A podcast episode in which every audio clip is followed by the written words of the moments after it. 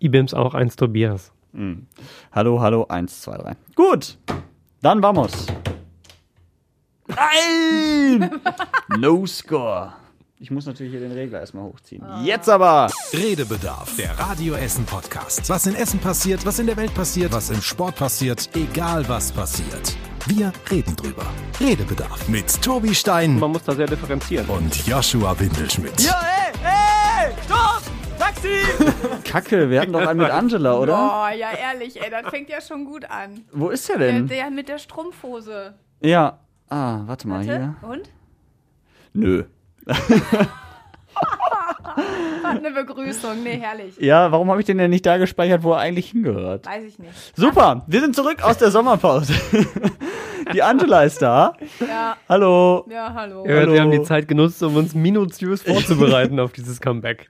Ja, also ich habe, wie ihr gemerkt habt, ich habe die Zeit genutzt, um mir wirklich Gedanken zu machen, wie es hier weitergeht. Ja, finde ich gut. Folge äh, 98. 98. Bald haben wir großes Jubiläum Jo. mit einer Special-Folge. Da verraten wir aber noch gar nichts zu. Okay. Denn die müssen wir genauso gut vorbereiten wie die erste Folge nach der Sommerpause. Das wird spektakulär, ich freue mich schon ja, drauf. das auf jeden Uh. Fall. Das kann man nicht anders sagen. Schön, dass äh, ihr alle noch da seid. Ja. Oder wieder, von mir aus auch. Ja, du warst vor einem Jahr länger weg. Ja, länger. Also, na ja, Zwei- doch. Zwei Wochen hatte ich jetzt mal Urlaub. Ja. Du hattest eine Woche frei oder so, ne? Mhm. Und Angela war sowieso weg. Ja, mein Gott, ich bin ein Sommermädchen, ich bin da, wo die Sonne ist, also in Italien. Also auf jeden Fall nicht in Deutschland, das können wir sagen. ja. Dieses Jahr fällt die Sonne aus. Ja, Wobei jetzt gerade geht's, ne? Ja, Aber im. Sommer hatten wir nicht. Wird aber ein schöner September, habe ich gehört. Mhm. Also nächste Woche ja offenbar nochmal irgendwie 27 Grad oder so.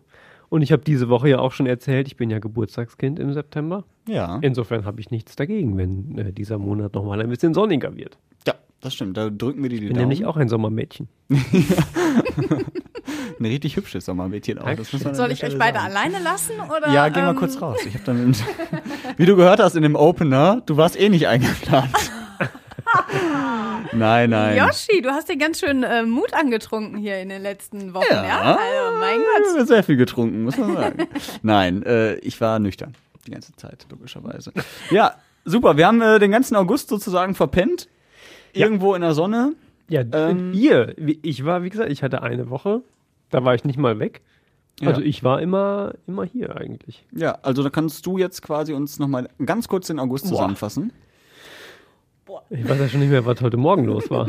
Wie soll ich dir jetzt sagen, was im August war? Also im August war, äh, es ging so langsam los, Wahlkampf Bundestagswahl. Das ist richtig. Dann war leider Afghanistan ein großes Thema. Leider auch richtig.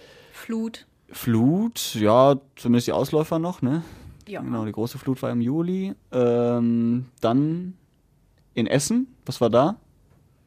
Tobi, das ist jetzt, das wolltest du vorbereiten, hast du mir gesagt vor der Sommerpause, dass du extra. Den, den Rückblick auf die. Nee, du, jetzt ganz ehrlich, Mhm, ganz ehrlich, ja. weiß ich nicht mehr. Also ich weiß bestimmt, wenn da jetzt irgendwie zwei Dinge oder ich länger drüber nachdenke, fallen mir sicher noch Themen ein, die da gewesen sind. Aber Ich Also- würde gerne Stichworte geben, aber ich war tatsächlich ja den kompletten August am Gardasee. Deshalb äh, kann ich dir jetzt noch nicht mal irgendwie. es ist aber auch, vielleicht muss man das einmal, Ja. einmal erklären. Also ich mache ja Nachrichten in allererster Linie. Da kann man sich mit Essener Themen einfach nicht auskennen. Das verstehe Doch, genau das ist die Erwartungshaltung natürlich, dass man das alles immer weiß. Aber alleine heute sind das bestimmt 14, 15, 16 Themen gewesen, die bei mir über den Schreibtisch gehen. Mhm. Wenn man das so über den Tag hochrechnet, auf die Woche, auf den Monat, dann sind das halt so viele, dass ich mich schon nicht an diese 15, 16 erinnern kann, die ich heute Morgen irgendwann in den Fingern hatte. Mhm. Ähm, und wenn ich jetzt überlege, was so die letzten drei Wochen passiert ist, was mich jetzt halt akut gar nicht mehr so beschäftigt, im Zweifel, dann ist das halt einfach weg. Abgesehen davon habe ich sowieso ein schlechtes Gedächtnis. Also wir sind genau die richtigen für diesen Podcast Redebedarf, der sich mit Themen der Woche beschäftigt. Also Ja. ist, äh, Ich ist sagen. super. Ist, Aber das ist ähm, der automatische Filter, der ja, so, ja, der so ist- vorfiltert. Aber ich kann den Tobi total verstehen. Mir geht das auch so. Also jetzt drei Wochen Frühschicht. Frag mich nicht, was wir in der ersten Woche gemacht haben. Letzte Woche hatten wir auch schon zusammen die Frühschicht. Ähm, da war Afghanistan, doch, das war Ja, das natürlich, also das muss man sagen, ähm, da können wir vielleicht nochmal anknüpfen. Mhm. Das waren für mich ähm, direkt nach dem Urlaub zwei echt emotionale Wochen, muss mhm. ich sagen. Also da bin ich auch als Moderatorin mal so ein bisschen an meine, ähm, an meine Grenzen gekommen, an die emotionalen Grenzen. Also ich glaube, die meisten von euch, die auch schon jetzt öfter Folgen gehört haben, die haben sicher schon mal mitbekommen, dass ich ja doch ein Mensch bin, der auch mal nah am Wasser gebaut ist. Ähm, da mache ich auch kein Hehl draus und da waren wir, wir haben mit, ähm, mit Menschen telefoniert, äh, die da wirklich schlimme Dinge in Afghanistan erlebt haben, die das auch einfach so bildlich und so emotional beschrieben haben, dass ich nicht nur einmal in diesen Telefoninterviews schlucken musste, die mir wirklich sehr nahe gegangen sind, ähm, als eine, eine junge Mutter, die dort in Afghanistan war mit ihrer Tochter, die eigentlich eingeschult werden sollte, die Morddrohungen bekommen hat oder ihre Tochter hat Morddrohungen bekommen. Und wenn man sowas hört als Mutter von zwei Kindern, da läuft es einem wirklich eiskalt den, den Rücken runter. Und das waren wirklich zwei Wochen, die ähm, ja auch so ein bisschen ich brauchte immer eine Zeit, um wirklich runterzukommen, weil einen das einfach so, so beschäftigt hat und ähm, einem wirklich nahe gegangen ist. Und da war wirklich eine Situation in einem Interview, ähm, ja, da ist mir auch dann mal kurz die Stimme weggebrochen. Ich habe jetzt nicht angefangen zu weinen, aber das war einfach, da musste ich nicht nur einmal schlucken, sondern zweimal. Das ging dann auch wieder. Mhm. Aber das war schon, das war heftig. Also ich kann das ähm, insofern komplett unterschreiben. Ich weiß nicht, ob man das jetzt durch den Podcast weiß, aber ich behaupte das von mir. Ähm, ein bisschen bringt das sicherlich auch irgendwie die Nachrichtenarbeit und das Geschäft quasi mit. Ähm, dass ich, glaube ich, eigentlich jemand bin, der relativ nüchtern auch mit solchen wirklich schlimmen Dingen mhm. umgeht, ähm, weil man einfach so eine, so eine gewisse Barriere auch aufbaut. Zumindest ich, mhm. glaube ich, mache das so. Ähm, und trotzdem war es so, dass mir diese Geschichten wirklich sehr, sehr nahe gegangen sind, weil wir halt wirklich da sehr nah dran waren auch und unmittelbar mit Menschen gesprochen haben oder Sprachnachrichten geschickt ähm, bekommen haben, die wirklich in dem Moment, wo wir sie bekommen haben, in Lebensgefahr mhm. waren. Und die, die nicht mal, das klingt jetzt auch so, als würde man damit relativieren, dass es, wenn Menschen in Kriegsgebieten groß werden und äh, aufwachsen, ähm, dass es für die weniger schlimm ist. Das meine ich gar nicht. Aber das sind Menschen, die sind dahin gefahren, geflogen. Vor einigen Wochen beispielsweise, ähm, bei der Sonja erinnere ich mich dran, die hat ihre Mutter pflegen wollen, die eine genau. schwere Erkrankung hatte. Die lebt also eigentlich in einem sehr ähm, sehr behüteten Umfeld hier in Deutschland, hat hier einen festen Job, macht wie alle von uns ein ganz normales Leben, das sie führt, ist dann da und gerät in diese Situation. Also du wirst ja nicht darauf vorbereitet oder bist da irgendwie, das baut sich ja auch nicht auf. Also du gewöhnst dich nicht da ein Stück weit mit dran oder wächst da so rein, sondern von jetzt auf gleich stehen da die Taliban vor der Tür. Du bist dann mit deiner kleinen Tochter beispielsweise ähm, und hast halt wirklich Angst davor, dass die morgens irgendwann bei dir in die Wohnung gehen und dich schlicht und ergreifend einfach töten. Ja. So. Und wenn man das in unserem Wohlstandsuniversum, in dem wir uns hier befinden, ähm, so mehr oder weniger ungefiltert mitbekommt und er auch über ein paar Tage ähm, das begleitet, dann muss ich auch ganz klar sagen, ähm, das, das, lässt man nicht so komplett hier. Mhm. Also damit geht man dann schon auch mal nach Hause und es genau. beschäftigt einen auch irgendwie zwei, drei Tage später noch ähm, weil es ganz viele Dinge einfach auch in Relation rückt, die man hier so als Problem empfindet. Ja, ganz genau. Also man also ich habe dann zum Beispiel zu Hause mit meinem Mann dann über darüber nochmal irgendwie äh, gesprochen. Er hatte das dann auch gehört und hat gefragt, wie das, ähm, wie das dann so, so, so für mich war und haben dann auch gesagt, ey, ganz ehrlich, warum regen wir uns denn jetzt gerade darüber auf, dass unsere Tochter ihr Zimmer nicht aufgeräumt hat? Zum Beispiel. Ne? Man stellt dann mhm. einfach, wie du das gerade gesagt hast, man ähm, ja, setzt das in, in Relation, sagt man das ja, so? Klar, ja, schon genau. irgendwo. Ne? Also man, man, man merkt einfach, dass man sich ganz oft über unnötigen Kram irgendwie ähm, aufregt, wenn man weiß, dass auf der anderen Seite oder auf einer anderen Seite der Welt irgendwie Menschen wirklich um ihr Leben kämpfen ja. und man das dann auch eins zu eins mal wirklich so gehört hat. Und das ich, ist so krass. Ich habe auch wieder gelernt, dass es tatsächlich einen Unterschied macht, wie man mit so einem Thema konfrontiert wird. Also wir sind ja alle nicht blöd. Wir beschäftigen uns tagtäglich damit. Wir sehen auch die Bilder im Fernsehen, jeden Abend in der Tagesschau. Ähm, und Bilder haben da ja auch nochmal im Zweifel eine andere Kraft, sich Dinge nicht vorstellen zu müssen, sondern man sieht sie halt so sofort. Ähm, und trotzdem ist es ein Riesenunterschied, ob man mit einer großen Distanz auf einer Couch sitzt und sich diese Bilder im Fernsehen anguckt. Auch das macht einen im Zweifel betroffen und man, man weiß, wie schlimm das ist. Trotzdem ist es was ganz anderes, wenn man mit jemandem unmittelbar spricht, der Ja. das erlebt hat. Und es macht einen riesen Unterschied, ob ich den am Telefon habe oder ob ich den im Fernsehen höre. Wahrscheinlich macht es auch äh, für, für euch, die jetzt diesen Podcast hören, einen riesen Unterschied, ob wir euch das erzählen. Ähm, und euch bewegt das vielleicht gerade nicht halb so sehr, wie uns das berührt hat. Einfach nur durch den Unterschied, es eins zu eins von jemandem zu hören, den Ja, es weil du- betrifft und das ganz nah zu haben. Weil du die Stimme hörst, du merkst auch bei demjenigen, mit dem du da gerade am Telefon sprichst, wie nah dem das dann geht. Und die haben das, also ich war, ich war erstaunt darüber. Ich habe ähm, einen, der ähm, war mit seiner Familie da, mit seinen Schwestern ähm, und seinen Eltern. Und ähm, da habe ich, also ich musste diese Frage stellen, was war, als ihr in diesem Flugzeug dann wart, als klar war, okay, ähm, ihr, ihr fliegt nach Hause. Ähm, weint man dann? Ist man dann einfach still? Also was geht dann irgendwie irgendwie vor? Oder muss man oder schaltet man einfach komplett ab? Und äh, das war einfach total interessant, dann auch tatsächlich zu hören, was in diesen Menschen da einfach irgendwie alles so vorgeht.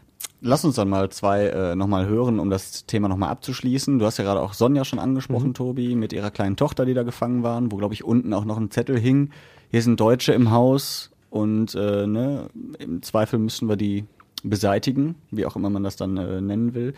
Ähm, und auf der anderen Seite haben wir ja auch mit Isa Atay gesprochen, der das dann auch geschafft hat, kommt aus Borbeck, äh, zurückzukehren nach Essen. Aber erstmal Sonja. Die sagte, wann wird das vorbei? Ich will nicht das laut. Meine Ohren schmerzen. Und das ist mein Land. In der Straße liegen tote Menschen, tote Kopf. Ich habe so Sachen hier erlebt. Ich sehe jeden Tag die Menschen tot. Keiner will hier bleiben, weil alle will leben. Und das ist halt echt, ne? Das ist jetzt eben keine Schauspielerin, die da äh, irgendwas erzählt, sondern das ist halt echt. Also die Sprachnachricht, die sie uns geschickt hat, die war halt von vor Ort. Und das halt mit ihrer kleinen Tochter, die, glaube ich, sechs Jahre oder so ist. Und die das ja auch nochmal alles live mitbekommt und ein unglaubliches Trauma wahrscheinlich auch kriegen wird. Und äh, ja, Isa hat äh, es dann ja auch irgendwann zum Glück geschafft. Also Sonja zum Glück auch, muss man sagen. Also ich würde sagen, generell nach der Machtübernahme war es total chaotisch. Aber als es darum ging, dann halt quasi zum Flughafen zu gelangen, also auszureisen mit der deutschen Luftwaffe, das waren halt die härtesten Tage. Ich weiß nicht, eine Mischung aus Verzweiflung, Angst, irgendwo nie wieder mal zurückkehren zu können nach Essen. So eine Mischung aus allem, irgendwie aus allem Schlechten sozusagen. Mhm. Was ich auch krass fand, ähm, das hat man auch bei Sonja gerade gehört, das ist mein Land. Also bei all dem Schlimmen, was die da wirklich ähm, erlebt haben, ist bei diesen Menschen trotzdem so eine Heimatverbundenheit da, weil die einfach, ähm, ich glaube, bei uns ist das vielleicht gar nicht, gar nicht so ausgeprägt, aber die sind auch teilweise ähm, stolz. Die sprechen halt noch ihre Landessprache hier in Deutschland auch zu Hause mit ihren Eltern. Die haben ganz viel Verbundenheit damit und die, die sehen nicht nur so viele ähm, ja schlechte, schlechte Dinge und die sind teilweise auch wirklich einfach ja traurig und erschüttert, was da passiert. Das ist es. Ich wollte gerade sagen, vielleicht interpretiere ich da auch zu viel rein, aber für mich schwingt da ganz viel Fassungslosigkeit und Enttäuschung auch mit. Und Auch. das kann ich auch sehr nachfühlen, wenn ich mir vorstelle, ähm, anderes Beispiel in einer anderen Dimension, aber beispielsweise ähm, in den USA, als Donald Trump gewählt wurde und logischerweise das Land ja nach wie vor sehr gespalten hat, ähm, die Menschen, die ihn nicht gewählt haben, die völlig fassungslos waren, dass sie in einem, in einem Land leben, in dem die Hälfte der Menschen jemanden unterstützt, als Präsident wählt, der so tickt. So. Ähm, Und wenn ich mir vorstelle, dass hier beispielsweise eine Partei wie die AfD nicht bei solchen für mich schon wahnsinnigen Zahlen wie zwischendurch irgendwie 15, 20 Prozent, je nachdem, wo man hinguckt, liegt, sondern hier möglicherweise irgendwann mal eine größere Rolle spielen könnte, dann kann ich mir vorstellen, wie es einem geht und wie fassungslos das einen macht über seine Mitmenschen, über die Zustände in dem Land, in dem man, das man ja halt anders kennt und in dem man anders groß geworden ist. Und das, glaube ich, hört man da auch so, so mit, weil einen das einfach sehr erschreckt. Die Menschen haben die letzten 20 Jahre zwar auch unter schwierigen Bedingungen zum Teil gelebt, mit, ähm, mit der Besatzung, mit den Amerikanern, mit den Deutschen vor Ort, aber die hatten zumindest ähm, einigermaßen stabile Verhältnisse im Vergleich zu dem, was sie jetzt in den letzten Wochen erlebt haben. Ähm, und das ging ja eben, wie gesagt, von jetzt auf gleich, dass die Taliban innerhalb so kürzester Zeit da die Macht wieder übernehmen, ähm, weitestgehend ohne Gegenwehr, hätte man, ob das jetzt eine Fehleinschätzung ist, die man hätte anders treffen können, hin oder her, aber da ist ja erstmal zumindest keiner von ausgegangen. Mhm. Ähm, und ich glaube, dass da ganz viel einfach Fassungslosigkeit, Entsetzen, Enttäuschung, Traurigkeit, Wut auch darüber mitschwingt, was da mit der eigenen Heimat und mit den eigenen Landsleuten im Zweifel passiert. Ja, wir werden das weiter verfolgen und hoffentlich äh, ja, wird da noch irgendwie was passieren, dass die Menschen, die raus wollen, auch noch raus können. Ja. Sieht im Moment auch nicht so doll aus. Also deswegen drücken wir da natürlich die Daumen. Thema Afghanistan würde ich sagen, damit äh, erstmal durch. Ein ja. großes Thema noch im August, äh, die Olympischen Spiele. Mhm. Aus natürlich irgendwie alles ein bisschen upala. schöner. Zumal ja auch aus Essener Sicht, muss man sagen. Essener Athletinnen und Athleten dabei. Und äh, auch ein paar Medaillen geholt. Ne? Max Rentschmidt, Max Hoff ähm, haben mal wieder im Kanu äh, starke Leistungen gezeigt. Und ich finde, das ist ja auch so krass. Ne? Also es sind ja auch, haben wir auch schon mal drüber gesprochen, das ist ja eben auch die machen es ja nebenberuflich eigentlich mhm. und äh, machen so riesige Leistungen, weltweites Aufsehen oder äh, Aufmerksamkeit. Und dann kommst du hier hin, feierst noch zwei Tage und dann ist wieder gefühlt ist alles wieder vergessen. Alltag. Ja, das stimmt. Ja. Also das war wirklich so. Ich habe das wirklich nur am Rande mitbekommen, aber dann war irgendwann okay, alles klar, hier sind Medaillen und gefühlt zwei Tage später Bums. Bums, war das einfach mhm. vorbei. Und da wurde auch gar nicht mehr darüber berichtet oder gesprochen. Ich habe dann irgendwann noch mal hier da war ich glaube ich schon wieder zu Hause im Frühstücksfernsehen irgend so eine so eine hübsche gesehen, die da irgendwie anscheinend das äh, das Model bei den Olympischen Spielen war. Also da, da wurde dann noch so ein bisschen die Schönheiten und keine Ahnung dann irgendwie vorgestellt. Das aber war das Tobi, das Sommermädchen. Ach so. Mhm. ja. ja. Das war die Woche, in der ich nicht hier war. genau. Das ist das Blonde Perücke, 10 Zentimeter größer. Die Wimpern hat er ja. Ja. Vielen Dank. Ja, ja, das ist schon irgendwie schade. Ne? Du erreichst das, was also das, das Größte, was du in deiner Sportart erreichen kannst. Ja. Und klar, für dich selbst ist es natürlich super geil und nicht nach zwei Tagen schon vorbei und wahrscheinlich realisierst du es erst nach ein paar Wochen. Aber so, die, was die Aufmerksamkeit angeht, ist es halt wieder so, okay, alles klar. Es war ja dieses Mal auch so, dass die Athleten unmittelbar nach ihren Wettkämpfen äh, wieder ausreisen mussten, mhm. so als Corona-Maßnahme. Mhm. Ähm, und ich glaube, dass das sicherlich auch ein Stück weit dazu beigetragen hat, dass einfach so, dass dieses Feeling was des olympischen Dorfes, ist, ne? ja. was man da sonst was so hat so und berichtet bekommt, so, ja. äh, dass das, glaube ich, in der Form da nicht so stattgefunden hat dieses mhm. Jahr. Ja. Naja, wir haben September. Ja. Deswegen äh, schauen wir auf das, was aktuell irgendwie so bei uns in der Stadt wichtig ist. Wir gucken auch schon mal so ein bisschen voraus. Bald ist ja Bundestagswahl. Diesen Monat wählen wir. Mhm. In deinem Geburtstagsmonat. Ich wähle heute. Du wählst heute? Ja. Ach, ich habe hier Wahlbenachrichtigungskarte dabei, Perso sowieso. Ich gehe gleich rüber ins Rathaus und wähle, weil ich mhm. Urlaub habe, äh, wenn hier Bundestagswahl so. ist. Ansonsten zelebrieren wir das tatsächlich auch immer so an dem Tag ins Wahllokal gehen und so. Ähm, aber da wir Flasche Wein auf im Wahllokal. genau. Käsehäppchen. Picknicktuch. Ja. ähm, genau. Nee, aber das ist halt irgendwie so seit meiner Kindheit so das mhm. Happening. Also das Kindheit, seit ich halt mit Wählen gehen darf.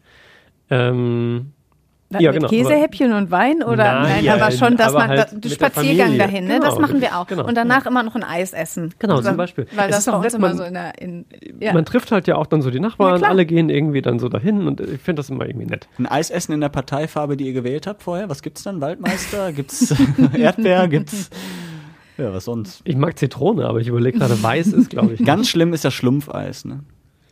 Das ist richtig dann. Das ist schwierig. das stimmt. Aber ja. der Tobi und ich, wir haben uns heute Morgen schon, äh, wir haben schon sehr wild diskutiert. Wir haben auch den Valomat beide angeschmissen. Genau, seit gestern online, ne? Mhm. Ja. Und? Tierschutzpartei. Tierschutzpartei und nee. Rentner. Nee, das, nee, das nicht. Also aber nichts Eindeutiges einfach. Und es hat uns beide, glaube ich, äh, nicht weitergebracht. So viel Nein. können wir sagen, oder? Also ich war in meiner Wahlentscheidung und bin es noch tatsächlich, glaube ich, noch nie so unschlüssig, so nah vor einer Wahl wie dieses Mal. Hm. Egal, ob es Landtagswahlen sind oder Bundestagswahlen oder Kommunalwahlen. Ähm, da war ich eigentlich immer sehr viel früher, sehr viel klarer als jetzt und habe hm. das Ding halt auch gemacht. Und ich bin immer wieder überrascht, äh, wenn man jetzt nicht von vornherein das schon begrenzt auf die, die Parteien, die man tatsächlich in Erwägung zieht, sondern so allgemein, ähm, wie sehr man dann doch Übereinstimmungen hat mit Parteien, die man in keinster Weise irgendwie als Wahlalternative hm. ähm, sich vorher zurechtgelegt hat und die man wirklich wählen würde, weil man im Zweifel die handelnden Personen überhaupt nicht in Erwägung ziehen würde. Ähm, und offensichtlich, es gibt ja, das sind ja Abfragen, die tatsächlich politischer Natur sind, also inhaltlicher. Und wenn man dann feststellt, okay, meine Übereinstimmung mit Tierschutzpartei oder mit, weiß ich nicht, der Partei oder den Piraten oder keine Ahnung wem, ähm, dann doch irgendwie relativ groß ist im Vergleich zu den, denen, die man vielleicht wirklich in Erwägung zieht zu wählen, dann bringt einem das zumindest immer noch mal so zum, zum Nachdenken ein bisschen, ja. Also bei mir waren äh, die beiden Parteien, zwischen denen ich auch die ganze Zeit jetzt äh, hin und her überlege, die sind bei mir gleich auf. Und das hat mich einfach überhaupt nicht weitergebracht. Ja. Und ich habe mir gedacht, oh, vielleicht bringt's was. Komm, schmeißt du den Valomat. Ja, wir haben vorhin scherzhaft gesagt, ja, was sollen wir machen? Sollen wir würfeln? Aber das ist ja auch nicht Sinn der Sache. Also wie, wie geht man da dran? Ähm, wählt man taktisch? Aber taktisch kannst du ja eigentlich auch nicht wählen, weil du einfach überhaupt nicht äh, weißt, was passiert. Also wer hätte denn ja? vor vier Wochen gedacht, dass auf einmal Herr Scholz da wieder irgendwie so, so auf, ja. äh, aufholt, vor allen Dingen nach dem TV-Triell letzte Woche Sonntag. Also das ist schon, ich bin da auch einfach noch total unentschlossen. Und ja auch nicht nur Herr Scholz, wenn man irgendwie fragt, wir wählen ja keinen Kanzler direkt, aber die Frage ist ja oft, wen wünschen Sie sich als Kanzler? Ja. Das ist sehr personenbezogen. Mhm. Aber in dem Fahrwasser ist ja auch die SPD in Umfragewerten wieder, wieder ein in, bisschen in nach oben. Ne? völligen ja. Höhen, ja. die man noch für undenkbar gehalten hätte. Und zwar basically ohne irgendetwas dafür zu tun. Also ohne, nee, dass irgendetwas das halt, Inhaltliches mit dieser Partei in den letzten Wochen passiert wäre, mhm. was man nicht schon auch vor sieben, acht, neun, zehn Wochen gesehen hätte. Das finde ich halt krass. Der war eigentlich aber auch ganz schlau. Also die CDU hat sich ja gefühlt selber irgendwie ein bisschen mhm. zerfleischt. Bei den Grünen war es ja schon ein bisschen eher ähm, so der Skandal mit Annalena Baerbock. Das hat sich dann ja wieder so ein Ach, bisschen. Baerbock heißt die eigentlich. Ne? ja, ja. ja. Das hat sich dann ja irgendwann noch mal ein bisschen äh, wieder relativiert. Ja. Mhm. Schwierig. Wichtige Frage. Hm. Was ist für euch persönlich wichtiger, Bundestagswahl oder Kommunalwahl, also Oberbürgermeister und so? Boah, also das ich ist aber eine schwierige Frage. Ja, habe ich mir nämlich das letzte Mal so gedacht, weil eigentlich, also ich finde Oberbürgermeisterwahl unglaublich wichtig für mich persönlich, weil ihr eben in meiner Lebensblase, in meiner, in meinem Lebensraum unmittelbar eher Einfluss hat mhm. ne, und sagen kann, pass auf, da bauen wir eine Kita hin und äh, oder halt auch nicht und äh, das machen wir schöner, damit du hier in Essen ein schöneres Leben hast. Auf der anderen Seite ist so Bundestagswahl das, das Höchste, was du mitbestimmen kannst, gerade jetzt auch was so Klimaschutz angeht, sag ich mal, weil das, ähm, dann hast du zumindest ein ganzes Land, das äh, das Klima schützen will und eben nicht nur deine Stadt. Aber ich bin mir da auch nicht so ganz sicher, was, was mir wichtiger ist. Aber ich finde halt Kommunalwahl schon mindestens genauso wichtig, glaube ich. Ja, ich würde es auch, glaube ich, nicht irgendwie in eine Reihenfolge mhm. bringen können. also es sind ja, mhm. das ist ja einfach bei uns in einem föderalen Staat so, dass da die Zuständigkeiten halt einfach sehr unterschiedlich sind. Ja. Und dass natürlich ähm, beim Land beispielsweise Rahmenbedingungen gesetzt werden wie Schulpolitik, beim Bund, du hast gerade schon Klimaschutz angesprochen, auch Außenpolitik beispielsweise, die ja in den letzten Jahrzehnten immer wichtiger wird in einer global vernetzten Welt mhm. ähm, und uns auch logischerweise hier Rahmenbedingungen steckt. Nichtsdestotrotz ist es genauso wichtig, was die Bezirkspolitiker bei mir irgendwie entscheiden, wenn mich das nervt, dass irgendwie die Mülltonnen immer voll sind oder der Park immer noch keine Hundekotbeutel hat. So, so blöd ja. das klingt, aber das ist ja mein Alltag. Ich beschäftige mhm. mich im Alltag im Zweifel ja genau mit solchen Dingen und ärgere mich über Kleinigkeiten, die eben dann nicht ähm, unsere noch Bundeskanzlerin für mich regelt, mhm. sondern vielleicht einfach mein, mein ähm, Stadtteil Bezirkspolitiker bei mir um die Ecke. Ja. Und deshalb sehr schön natürlich, dass wir hier bei Radio Essen äh, die Politikerpraktika hatten. Da haben sich ja die Bundestagskandidierenden ähm, vorgestellt, mussten hier Kaffee kochen und so weiter. Und da gibt es nämlich auch bald einen äh, Podcast noch zu, wo mhm. nochmal die ganzen Highlights äh, der Politikerpraktika äh, vorgestellt werden im äh, Podcast Essen im Ohr Spezial.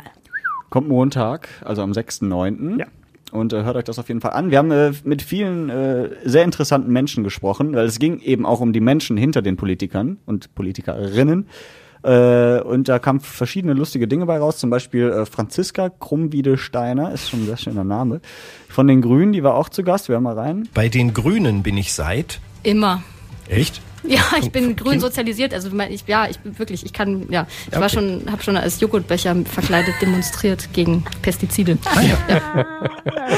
So das finde ich auch herrlich, ne? Im Joghurtbecher. Ja. Im, den Zusammenhang finde ich auch geil. Ja, Im Joghurtbecher gegen, gegen Pestizide. Pestizide. Ja. Stell dir mal vor, die wird irgendwann Bundeskanzlerin und dann auch im Joghurtbecher oder so. Das, das fände ich lustig. Es ist aber vor allem lustig, wenn dann so Bilder von dir ausgegraben werden. Oh ja, weißt du? Das stimmt. In so Shows, das wo dann auf dein Leben zurückgeblickt wird. So wie jetzt irgendwie über Merkel. Mhm. Äh, und dann findet man da Fotos von dem Joghurtbecher.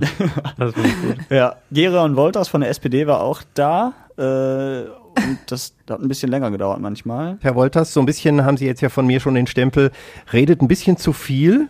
Bei der Kurzsatzrunde kommt es aber darauf an, kurz zu sprechen. Äh, äh, ist das sonst auch so, dass Sie viel, also dass Sie, dass Sie viel reden, anderthalb Stunden bei einer Vorlesung oder so, also dass Sie das können, das glaube ich sofort. Es könnte ein bisschen damit zusammenhängen, nicht? Da wird ja eher zugehört und der Professor redet. Vielleicht liegt es daran, aber ich möchte mir das Etikett der Geschwätzigkeit hier nicht verdienen. Doch. Ich muss, also ich habe mich danach noch mit ihm unterhalten mhm. und der ist wirklich geschwätzig.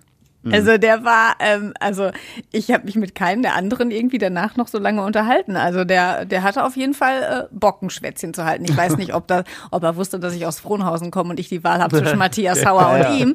Äh, vielleicht war er deshalb so geschwätzig, um mal zu gucken und mir ein bisschen auf den Zahn zu fühlen. Mhm. Aber ähm, ja, der hat wirklich der hat wirklich gequasselt. Ja. Wir haben natürlich auch die AfD eingeladen, was äh, bei vielen Hörerinnen und Hörern für Unverständnis gesorgt hat, was ich vielleicht auch persönlich zumindest verstehen kann. Ähm, aber wir haben halt gesagt, ne, alle Parteien, die im Bundestag schon vertreten sind, beziehungsweise ähm, die sechs großen. Genau, die sechs großen einfach, ähm, die laden wir ein, weil es auch sonst einfach viel zu groß geworden wäre und wir das gar nicht alles geschafft hätten. Ähm, aber da ist auch äh, tatsächlich einer meiner liebsten Stellen äh, bei rumgekommen. Ähm, wir hören einfach mal rein und bitte bis zum Ende hören. Besondere Merkmale. Immer modisch up to date. Was? Das war Andrea Pousset. Und ich fand den, den Lacher von unserem Moderator, Christian Flug, am Ende. Äh, warte. Besondere Merkmale. Immer modisch up to date. Ja, da hat er sehr viel mitverraten, oder? Ja. Also nicht so. Ja, wahrscheinlich ja. schon. Das ist aber auch wichtig für eine Politikerin, dass sie modisch up to date ist. Das ist das, ja. meiner Meinung nach das absolut Wichtigste. Ja, Angela Merkel. Die, die letzten 16 Jahre, genau. genau also hat wunderbar funktioniert. Und irgendwann danach kommen dann die Inhalte. Man muss übrigens fairerweise ähm, vielleicht wirklich an einer Stelle mal dazu sagen, ähm, ich habe gerade ja schon sehr klar gesagt, dass das nicht politisch meine Positionen sind, hm. ähm, aber dass beide Kandidaten der AfD, äh, die wir hier hatten, hier sehr höflich und sehr fair und ja. sehr freundlich aufgetreten sind. Mhm. Ähm, das gehört, finde ich, an der Stelle ähm, mit zur Wahrheit dazu. Also oft genug ähm, angefeindet, auch für ihre politischen Überzeugungen, sicher aus meiner Sicht nicht ganz zu Unrecht. Mhm. Ähm, aber ähm, die waren hier die genauso. Die waren trotzdem freundlich, die haben, haben und, uns auch einen Kaffee gekocht, der genau. hat auch äh, genauso schlecht oder genauso gut geschmeckt wie der Kaffee der anderen Kandidierenden. Also ja. von daher, ähm, da, ähm, ja.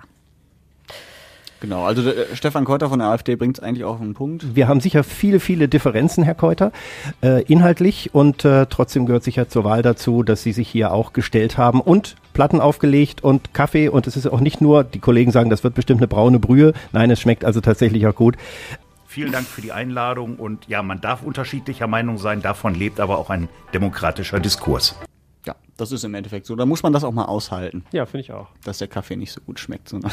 Ja, auch einfach unterschiedliche ja. Haltungen. Es sind ja nicht gut. nur Meinungen, es sind ja unterschiedliche, wirklich intensive Überzeugungen, ja. die nicht mit meinen übereinstimmen müssen. Aber ähm, das gehört zu einer Demokratie dazu, das mhm. auszuhalten. Genau. In einem gewissen Rahmen, logischerweise. Genau, und wenn ihr noch nicht wisst, wen ihr wählen wollt, äh, dann guckt einfach mal auf radioessen.de, da haben wir ja das ganze Politikerpraktikum nochmal für euch aufbereitet. Jeder einzelne Kandidat, jede einzelne Kandidatin aus Essen, ja, ist da nochmal vertreten, könnt ihr euch äh, anschauen, anhören. Und ja, genau, den Podcast Essen im Ohr Spezial gibt's dann am Montag auch nochmal mit den Highlights und Rückblicken und da wird auch eben genau nochmal das aufgefasst, wie sind die eigentlich so, wenn das Mikrofon mal aus ist, sind die dann so oder sind die ganz anders? Äh, deswegen hört da rein. Auf jeden Fall wird spannend. So, Valomat, wo habe ich auch auf meiner Liste gehabt, haben wir ja gerade schon drüber gesprochen. Äh, was war noch diese Woche wichtig? Kommen wir bleiben mal bei der Politik. Äh, Thomas Kufen, der Oberbürgermeister, fordert die 2G-Regel für Essen. Ähm, auch da Kommunalpolitik, das betrifft uns direkt. Also kann die Merkel noch so viel sagen, nee, machen wir nicht, wenn der Kufen, beziehungsweise indirekt, Mhm. aber zumindest sagt der Kufen, er will es für Essen und das, wenn er das irgendwann durchsetzen würde, würde es uns das direkt betreffen. Ja, Ah, wobei aber man was da, ist, denn mit, ist das nicht das Land eigentlich Ja. auch dafür Ja, oder Land. das, Ja. genau, da wird, So, und der Herr Laschet, sagt, möchte nö, ja nichts. Ja, ja. Dann, äh, nee. Dann kann der Kufen sagen, will er. Mhm. Dann passiert Würde es denn für euch gut sein, wenn wir die 2G-Regel hätten in Essen? Also nur noch Genesene und Geimpfte? Also ich, ich mach's mal ganz, ganz persönlich. Ja. Ähm, und dann ist es ein sehr klares Ja.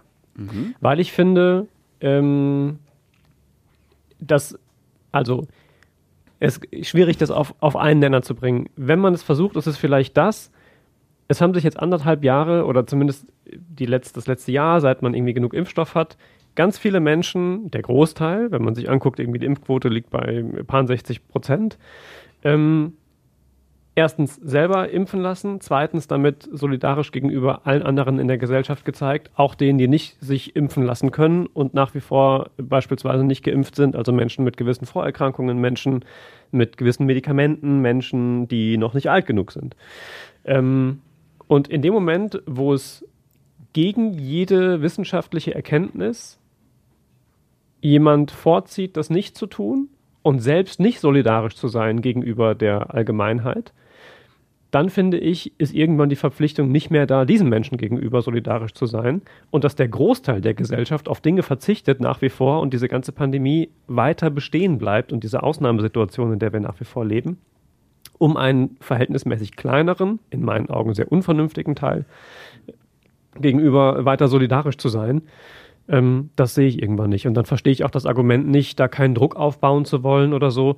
Es ist keine Impfpflicht. Jedem steht das weiter frei. Man muss nur dann eben auch mit den Konsequenzen leben, die dann in einem demokratischen quasi Entscheid, nämlich lasse ich mich impfen oder nicht, einfach mehrheitsverhältnismäßig getroffen werden.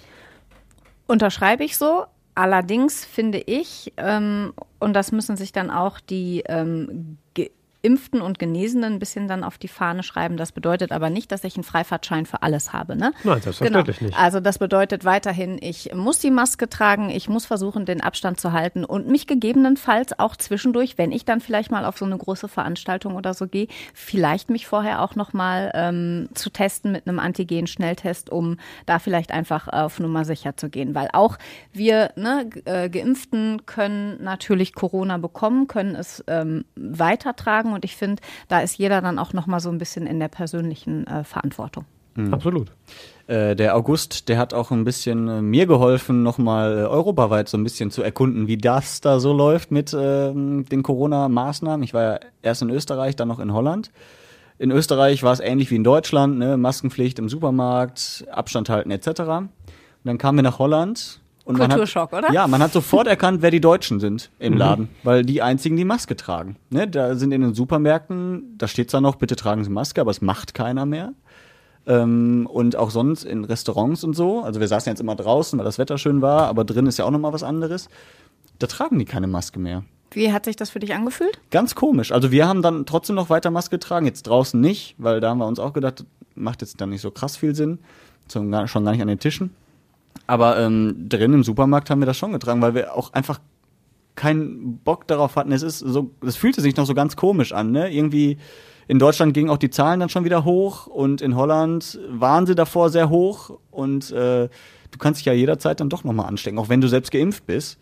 Deswegen waren wir da auch sehr vorsichtig. Im Endeffekt ist nichts passiert, vielleicht auch weil wir die Maske hatten, aber es war schon komisch. Es fühlte sich aber auch tatsächlich gewohnt an, wieder Menschen ohne Maske zu sehen. Also Ja.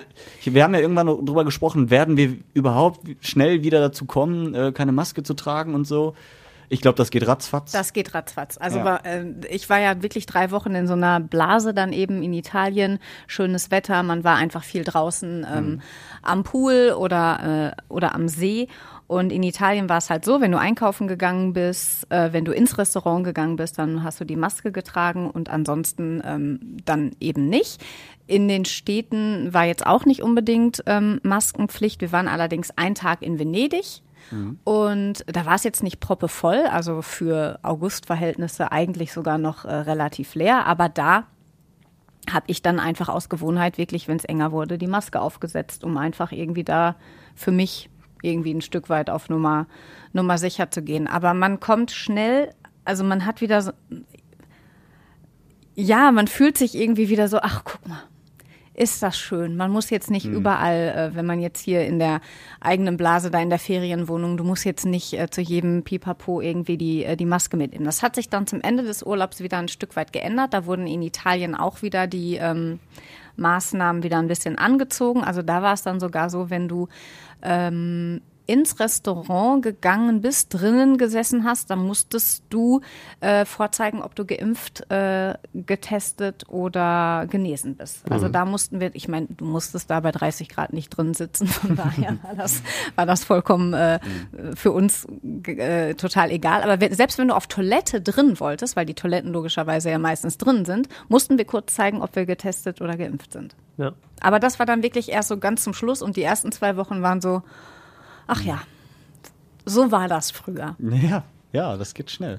Ich muss sagen, je länger die Geschichte hier so andauert, umso mehr ärgerlich finde ich das, weil mit jedem weiteren Tag, mit jeder weiteren Woche, mit jedem weiteren Monat verlängert sich die Zeit, in der es nicht mehr nötig wäre. Also, als wir noch keinen Impfstoff hatten in ausreichender Zahl, war es für mich überhaupt kein Problem, mit den ganzen Einschränkungen hier äh, umzugehen, weil es einfach nicht anders ging. So. Aber inzwischen könnten wir ja viel, viel weiter sein. Nicht nur in Deutschland, fast weltweit. Stimmt auch nicht, muss ich direkt zurücknehmen. Es gibt nach wie vor immer noch Länder, die, ähm, die viel zu wenig Impfstoff haben und die auch viel zu wenig gedacht wird, so wie ich jetzt gerade. Ähm, aber in, in all den Industrieländern, von denen wir sprechen, wo große Mengen Impfstoff verfügbar sind, wo aber die Impfquoten immer noch so wie bei uns um 60 Prozent rumdümpeln, könnte man einfach schon so viel weiter sein. Und das muss halt auch all den Leuten klar sein, die die Maßnahmen zwar nicht wollen, die sich aber auch nicht impfen lassen wollen, die eigentlich gerne einfach so tun würden, als gäbe es dieses Virus nicht. Und das ist halt der Punkt, der mich, Der der mich so nervt, ne? ärgerlich Der macht. ärgert, und, ja, das genau, stimmt. Der, der so ein bisschen mürbe macht einfach. Ähm, weshalb ich halt auch glaube, um auf die Frage nochmal zurückzukommen, ähm, dass 2G durchaus eine Option ist äh, und die früher oder später, glaube ich, auch kommen wird. Zumindest als, und das ist ja auch das, was äh, unser Oberbürgermeister erstmal vorgeschlagen hat, ähm, als Option, also so wie es in Hamburg ist, beispielsweise, dass ähm, die Gastronomen, die sich auf 2G einigen und sagen, wir lassen nur noch Geimpfte und Genesene rein, auf andere Corona-Maßnahmen, wie zum Beispiel Beschränkungen an der Besucherzahl und so weiter, verzichten dürfen. Ähm, Und das war ja erstmal der Vorschlag. Es war ja nicht der Vorschlag, alle anderen komplett auszuschließen. Ja. Ich finde auch wichtig, um irgendwann mal 0G zu haben, musst du halt irgendwie mal ho- hochgehen, ne? Also von 3 auf 2G. Ob Das- wir überhaupt 0G irgendwann haben werden, ist die Frage. Ne? Ja, also, also das hoffe ich zumindest, dass du weder einen Impfausweis vorzeigen musst irgendwo, noch sagen musst, dass du genesen warst. Sondern halt, dass es einfach wieder einigermaßen normal wird und du einfach ins Restaurant spazieren kannst, hey, habt ihr noch einen Tisch frei für zwei Personen? Ohne Termin, ohne Impfung, wie auch immer. Aber gut, dafür ist halt die Voraussetzung, dass jetzt erstmal sich alle impfen lassen. Oder die, die können auf jeden Fall. Ja. Das stimmt. Gut. Ähm, großes Thema auch noch, was uns äh, beschäftigt hat, schon im August, aber auch jetzt äh, der Bahnstreik. Mhm. Es ist mal wieder soweit. In Deutschland, äh, warte mal, irgendwo habe ich gesehen, äh, dass in, in einem anderen Land, ich weiß nicht, ob es Dänemark war oder so, da gab es auch einen Bahnstreik, aber da haben nicht die Lokführer gesagt, wir fahren gar nicht, sondern die haben einfach alle Menschen mitgenommen und kostenlos fahren lassen, um dann ihrer, ihrer Bahn zu zeigen, pass auf, so sieht's aus, wenn wir mal richtig streiken. Da kriegt ihr nämlich keine Kohle rein und wir fahren trotzdem. Schwarzfahren mit Ansage ist auch geil. Das finde ich, das finde ich wiederum richtig äh, kreativ. Und wir Deutschen sind aber, glaube ich, zu deutsch für und würden das niemals machen. Allein weil es rechtlich wahrscheinlich auch nicht geht, Ja, weil du dich dann äh, irgendwie strafbar machst oder so. Keine Ahnung. Aber die Idee fand ich schon mal gut. Hier bei uns ist einfach, nö, wir fahren nicht. ja, und das finden viele ganz schön blöd. Ja, vor allem jetzt bei der, bei der dritten Runde, wo man von außen echt schon irgendwie eine Lupe ansetzen muss, um noch Unterschiede im Angebot äh, der Bahn und den Forderungen der GDL erkennen zu können. Ähm, Gerade vor dem Hintergrund, dass andere Berufsgruppen nicht einen Corona-Bonus kriegen und 3,2 Prozent. Ähm, ja, erscheint einem das doch ein wenig unverhältnismäßig in Runde 3 mit fünf Tagen. Zumindest mir persönlich. Und ich wiederhole das, was Angela gerade gesagt hat. Und das finden viele doof. Das ist scheiße, auf Deutsch gesagt. Das dürfte nicht sein, sowas. Wollen Sie erhöhen, dass die Arbeiter mehr Geld kriegen, ist auch richtig so. Und dann werden die Fahrkarten ja auch wieder erhöht. Da sind wir auch wieder die Dummen. Ja. Ja. Ich fand den großartig. Der hat es einfach mal auf den Punkt gebracht. Das ist scheiße auf gut Deutsch gesagt. Darf man Ja. auch mal sagen. Ja, ist so. Also es ist auch gefühlt wirklich alle paar Monate Bahnstreik. Ich gönne jedem, der da angestellt ist, mehr Geld zu bekommen und eben das zu bekommen, was ihm zusteht. Und das ist mit Sicherheit mehr Kohle. Aber es kann ja nicht sein, dass wir alle paar Monate nicht Bahn fahren können, weil die Bahn nicht hinkriegt, entweder mehr Geld zu zahlen oder halt äh, oder nicht. ich hätte diesen Satz nicht mit entweder anfangen dürfen. Es gibt Einfach nur ein ja, Entweder es oder. Es gibt Yoshi. nur das, ja. Also So zumal die, ja, also ich finde, ich bin ja immer, das habe ich auch schon mehrfach in diesem Podcast gesagt, ich bin immer der Bahn und auch dem ÖPNV gegenüber sehr skeptisch eingestellt, weil es in anderen Ländern einfach so gut klappt, nur in Deutschland nicht, was Verspätungen angeht, was Kosten angeht, was äh, ja gut, Pünktlichkeit gehört zu Verspätung meiner Meinung nach dazu, was Ausfälle angeht, was Klimaanlagen im Sommer angeht, was Heizung im Winter angeht. Und ich könnte noch so weitermachen. Ja, äh, weltweit, glaube ich, ist das, würden wir dem Vergleich nicht ganz standhalten, ähm, weil es schon auch Länder gibt, in denen Bahnfahren noch ein bisschen anstrengender ist als bei uns. Aber günstiger dann wenigstens. Wahrscheinlich. Für, Lass es für uns auf vielleicht. Euro. Na, Europa. Ja, ich glaube nicht, dass das, ich nicht. Nee, äh, das ist generell so pauschal, würde ich, ja. ich kenne mich da aber auch zu wenig aus, um das jetzt so in den Raum stellen zu wollen. Aber was ich aber Ich teile, weiß, was Yoshi meint. ja, und es, Unattraktiv ist das für mich. es ist halt einfach auch teuer. Also, Ja. es ist halt der Punkt, über den Voll. wir immer, immer irgendwann sprechen, wenn wir uns über den äh, öffentlichen Nahverkehr unterhalten. Ähm, ich, das ist genau wie mit der, mit der, mit der Forderung, dass mehr Menschen Bahn fahren müssen und aufs eigene Auto verzichten und so weiter. Absolut. Es müssten aber halt entsprechend dann auch Angebote da sein. Und ich habe es schon tausendmal gesagt, wenn ich morgens alleine in meinem Auto, alleine diese paar Kilometer, fünf, sechs sind es bei mir aus Rellinghausen hier in die Innenstadt, günstiger fahre, alleine mit meinem Auto von Tür zur Tiefgarage und hier nicht mal irgendwie an die Luft muss, wenn es regnet, als in Ja. der Bahn zu machen, also als in der Bahn oder im Bus zu fahren, dann passt das nicht. Das ist keine Also- sexy Alternative. So. Ja. Ist nämlich genau gar nicht. Ja. Und das, das ist halt schwierig. Und wenn ich mich zu zweit ins Auto setze und von hier nach Hamburg fahre und das günstiger ist im Sprit ähm, als mit der Bahn, dann passt das auch nicht. Weil da sitzen halt nicht nur zwei Leute drin im besten Fall, sondern ein paar mehr. Und das, das, das stimmt halt hinten und vorne dann nicht. Und dann, wie gesagt, da beißt sich die Katze ja irgendwann in den Schwanz. Das ist, Herrliche Floskel. ja aber da finde ich, äh, auch um nochmal meine Erfahrungen aus dem August aufzurufen, Er hängt Äh, ein bisschen im August, ne? ja. Was ist los mit dir? Ja, auch- auch Dabei da- ist der September doch gerade viel schöner als der ja, August. eigentlich schon, aber wir haben so viel aufzuholen. Ah, Äh, du hast so viel Redebedarf, Yoshi. ja. ja, auch da äh, in Holland wieder, da kostet ein Liter Sprit mittlerweile 1,90 Euro. Weil die sagen, pass auf, wir machen den Sprit so teuer, dass ihr gar nicht mehr euch leisten könnt, mit dem Auto zu fahren. Und ähm, müsst auf die Bahn umsteigen. Fände ich wiederum hier bei uns zu krass. Dafür müsste die Bahn erstmal viel, viel mehr äh, leisten, damit das überhaupt geht und nicht äh, auf sehr viel noch mehr Streiks trifft.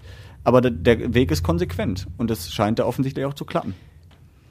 Es Ja. ist natürlich ein kleines Land, man kann es nicht vergleichen, ja, aber zumindest die Idee dahinter finde ich attraktiv. es fängt halt damit an, ein, ein attraktives anderes Angebot zu machen. Und wenn es das gibt, dann kann ich im Zweifel auch das andere, ähm, andere Subventionen quasi reduzieren oder im Gegenteil sogar ein Angebot teurer machen. Aber ich brauche erstmal dieses andere Angebot. Und wenn das nicht da ist, Ja.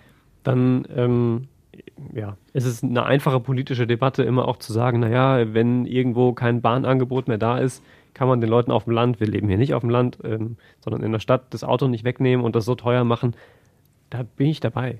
Also ich brauche einfach, ich muss eine Alternative schaffen und dann bin ich mir sicher, dass das viele Leute auch nutzen. Aber in dem Moment, wo wir immer noch ein Preissystem haben, für das ich erstmal studiert haben muss, um es zu durchschauen, was denn für mich jetzt die günstigste Alternative ist, und sie dann die günstige Alternative immer noch Schöner teurer ist, als alleine mit dem Auto zu fahren.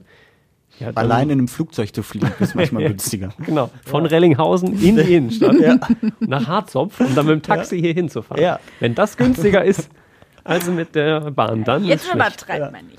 Ja, aber es fühlt sich so an. Ja. Und solange sich das so anfühlt, läuft irgendwas nicht richtig. Haben wir noch was Schönes? Nö. Ja, doch. Nicht? Haben Ja. wir nicht noch ein paar schöne Sachen?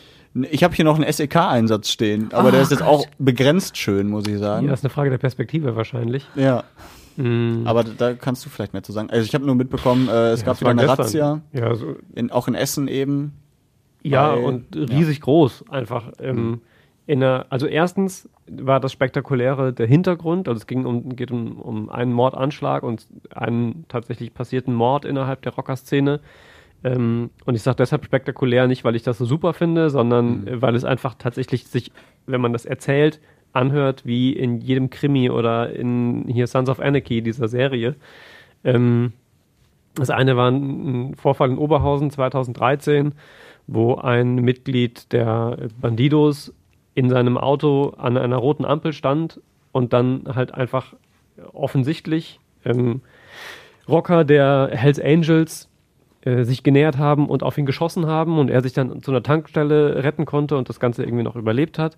Die andere Geschichte haben wir äh, auch noch irgendwie vor, vor Augen, 2014, wo dann ein Arm eines äh, Hells Angels Mitglieds, eines ehemaligen, ähm, im Rhein in Duisburg angespült wurde und offenbar ähm, da ein Verräter liquidiert werden, nicht nur sollte, sondern liquidiert wurde.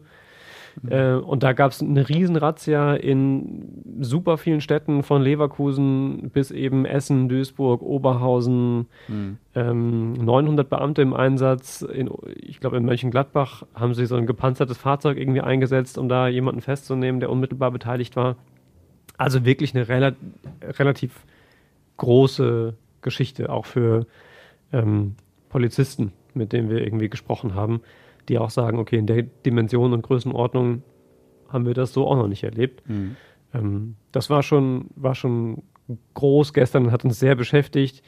Und es war tatsächlich manchmal auch schwer, da den Überblick zu behalten. Das kann ich aus eigener Erfahrung sagen, weil ich die Nachrichten gemacht habe und das, das Mittagsupdate gestern beispielsweise ähm, relativ wuselig war, muss ich ehrlicherweise gestehen, weil es dann irgendwann kurz vorher eine sehr lange Pressemitteilung der Polizei gab, ähm, wo es um vier Haftbefehle ging, zwei vollstreckt, alle unterschiedliches Alter, zum Teil in unterschiedlichen Fällen mit verbunden, immer nur mit dem Alter benannt. Ähm, und das auseinander zu klamüsern innerhalb kürzester Zeit war wirklich äh, eine Herausforderung, auch wenn man das schon ein bisschen länger macht. Ich glaube, so hat sich dann auch angehört gestern. Ähm, sorry dafür. aber es war wirklich, wirklich ein, ein wuseliger Tag. Ähm, aber auch spannend. Es ist ja auch ein, es ist ja auch bei aller, bei aller Gewalt und all dem, was da wirklich heftig und hart ist, ist es tatsächlich ja auch einfach ein, gerade weil es so absurd und so ein Parallelwelt-Ding ist, ähm, ist es tatsächlich ja auch, ja, wie soll ich sagen, interessant. Ja. Einfach. Im Sinne von Es gibt ja das Wort Faszination in sowohl positiver Hinsicht als auch Als auch negativer. in negativer, Ja. genau. Also Weil das man- ist so dieses, Genau. Ja, mit etwas richtig. konfrontiert wird, was man nicht direkt begreifen kann und das so absurd ist und trotzdem echt. Ja. das stimmt. Ich habe noch was Positives. Denn an diesem Wochenende das Wetter schön. wünschen, ja, wünschen wir allen Menschen ganz viel Spaß, die in Werden Musik Ah, hören. ja, Pfingst Open Air. Ja, Ja. wird nachgeholt. Pfingsten, also war ja schon irgendwie im Mai oder was? Oder Juni? Mai, Pfingsten. Mai, Mai. Ist Ich meine, Ende Mai war Ja. Pfingsten. Ja. Genau, und jetzt wird's nachgeholt. Äh, Finde ich erstmal cool, weil es im Moment, glaube ich, auch geht, gerade auch so mit geimpft, getestet, genesen. Ähm, Und ist die aber haben nicht das so. bessere Wetter. Ja, ja, das muss man auch sagen. Aber ist nicht so ganz mein Geschmack, ehrlich gesagt. Also das, deswegen wird man mich da ver vermutlich nicht antreffen. Aber es ist ja auch nicht nur in Werden, ne? weil du gerade sagst Werden. Es ist ja an Ja, fünf verschiedenen Es ist, Standorten. es ist in der Üblicherweise. Zeche Karl in Altenessen. Also die hatten das Motto in diesem Jahr, das wird schon werden, haben sich verschiedene Standorte rausgesucht, unter anderem Altenessen, Zeche Karl, ähm, Weststadthalle, ähm, verschiedene Kunsthaus Rellinghausen. Kunsthaus Rellinghausen, genau. Es gibt verschiedene Partys, verschiedene Delta. auch, genau, Musikpark Delta, da ähm, gibt's äh, Party, dann verschiedene Musikacts, die da auftreten. Man muss aber dazu sagen, die Tickets, die waren schon, die sind begrenzt natürlich aufgrund von Corona und äh, die musste man sich digital besorgen, kostenlos weiterhin. Aber Tickets waren auch schnell weg. Also weil, glaube ich, viele Menschen darauf äh, irgendwie Bock hatten. Ja, kann ich verstehen. Ich habe mich tatsächlich gefreut, deswegen habe ich das direkt so mit reingeworfen über das Kunsthaus in Rellinghausen, ähm, weil das bei mir mehr oder weniger um die Ecke ist. und da ansonsten aber jetzt wenig stattfindet, wo es mich wirklich hinzieht. Also das sind halt häufiger irgendwie kleinere äh, Ausstellungen von lokalen Künstlern und sowas. Ähm, und das ist auch nett. Aber ähm, ich glaube, ich war da bisher genau einmal, nämlich zum Wählen. Und ansonsten ähm, hat es mich da jetzt noch nicht so hingezogen. Äh, und das finde ich cool, dass da tatsächlich mal jetzt irgendwie musikalisch was ist. Oh, ich habe mein Mikrofon ausgemacht. Ich Also war ist- schon im Feierabend. Ja, okay, das ähm, wäre es, glaube ich, für diese Woche. Für diesen Monat, muss man sagen. Wir haben ja den ganzen Monat zusammengefasst. Es sei denn, So gut noch es noch ging. Herzen, ja. Muss man fairerweise Ah, sagen. ja, ich habe noch, ich hab noch was Schönes, was Essen angeht. Ja, komm. Und zwar ähm, haben wir ja jetzt, äh, hatten wir Richtfest, weil es gibt ja bald ein neues Oh ja. Hochhaus. Ja. Und äh, das scheint sehr spektakulär zu werden. Äh, wir hatten äh, Töne von diesem Richtfest und da mussten wir diese Woche schon sehr schmunzeln. Also von, ähm, von Damen, Nachbarinnen, die sich da, glaube ich, ein bisschen eingezwitschert haben beim Sekt. Äh, und dann haben wir aber auch einen Handwerker äh, getroffen, der ähm, wirklich sein äh, Herz auf der Zunge getragen hat und äh, uns das Ruhrgebiet sehr gelobt hat. Hast du den, den, äh, den Ton, Yoshi? Ja, klar. Gleich. Den habe ich dir aber geschickt Ja, den hast du mir geschickt. und den hast du Äh, gelöscht, oder was? Hüssenallee, haben wir das schon gesagt? Dass das Ja, eine Hüssenallee, ist? genau. Ruhrpottler sind da sowieso bekanntlich super Leute. Also ich mag die, weil die andere Mentalität ist. Die sind nett, die Leute. Das sind keine Arschlöcher. In Düsseldorf sind alle hier hochklassig. Ist so. Ist so.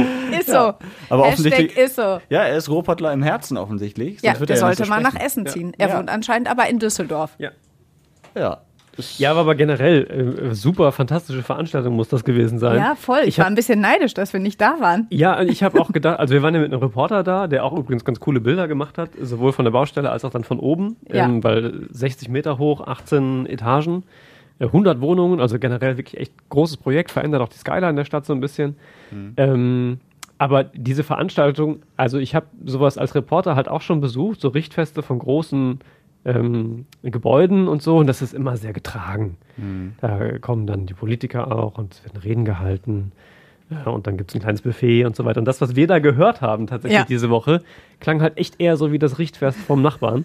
Mhm. Weil da halt irgendwie auch die Nachbarn drumliegend äh, dann mit Die eingeladen wurden eingeladen, worden sind. weil die natürlich mit sehr viel Baulärm und so konfrontiert Über eine lange, wurden lange über eine Zeit sehr auch, lange ne? Zeit. Und quasi als kleine Entschädigung wurden die, glaube ich, mit Wein befüllt, oder? Das, das hört man auch, muss man sagen. Eine Entschädigung wäre mal schön. Aber eine Bratwurst geht auch. Oder mal die Fenster. Die Fenster hätten sie mal putzen können. Ja, Das ist also wirklich egal, welche Töne wir davon gehört haben. Die fallen sich auch gegenseitig ins Wort und da haben einfach mega gute Laune. Also Ja. Eine Veranstaltung, da wäre ich gerne auch noch mal hingegangen. Also für so ein für so ein Säckchen, warum nicht? Ja. Die Nachbarn haben bestimmt noch was für dich. Ja. Ja, das stimmt, das ist schön. Da äh, werden wir das auch weiter im Auge Das ist behalten. schön, das ist das ist schön. Das ist wunderschön. Ja, wunderschön, dass ihr wieder dabei wart. Ja, ich habe mich auch sehr äh, aufgenommen gefühlt. Ja, ich habe noch mal was für dich vorbereitet zum Abschluss. Ihr könnt schon mal Tschüss sagen. Tschüss. Tschüss. Tschüss. Redebedarf, der Radio Essen Podcast. Was in Essen passiert, was in der Welt passiert, was im Sport passiert, egal was passiert. Wir reden drüber. Redebedarf mit Tobi Stein Man muss da sehr differenzieren. und Joshua Windelschmidt. Ja, ey, ey! Und Angela Hecker. Meine Strumpfhose ist gerissen. Zufrieden? Ja. Super.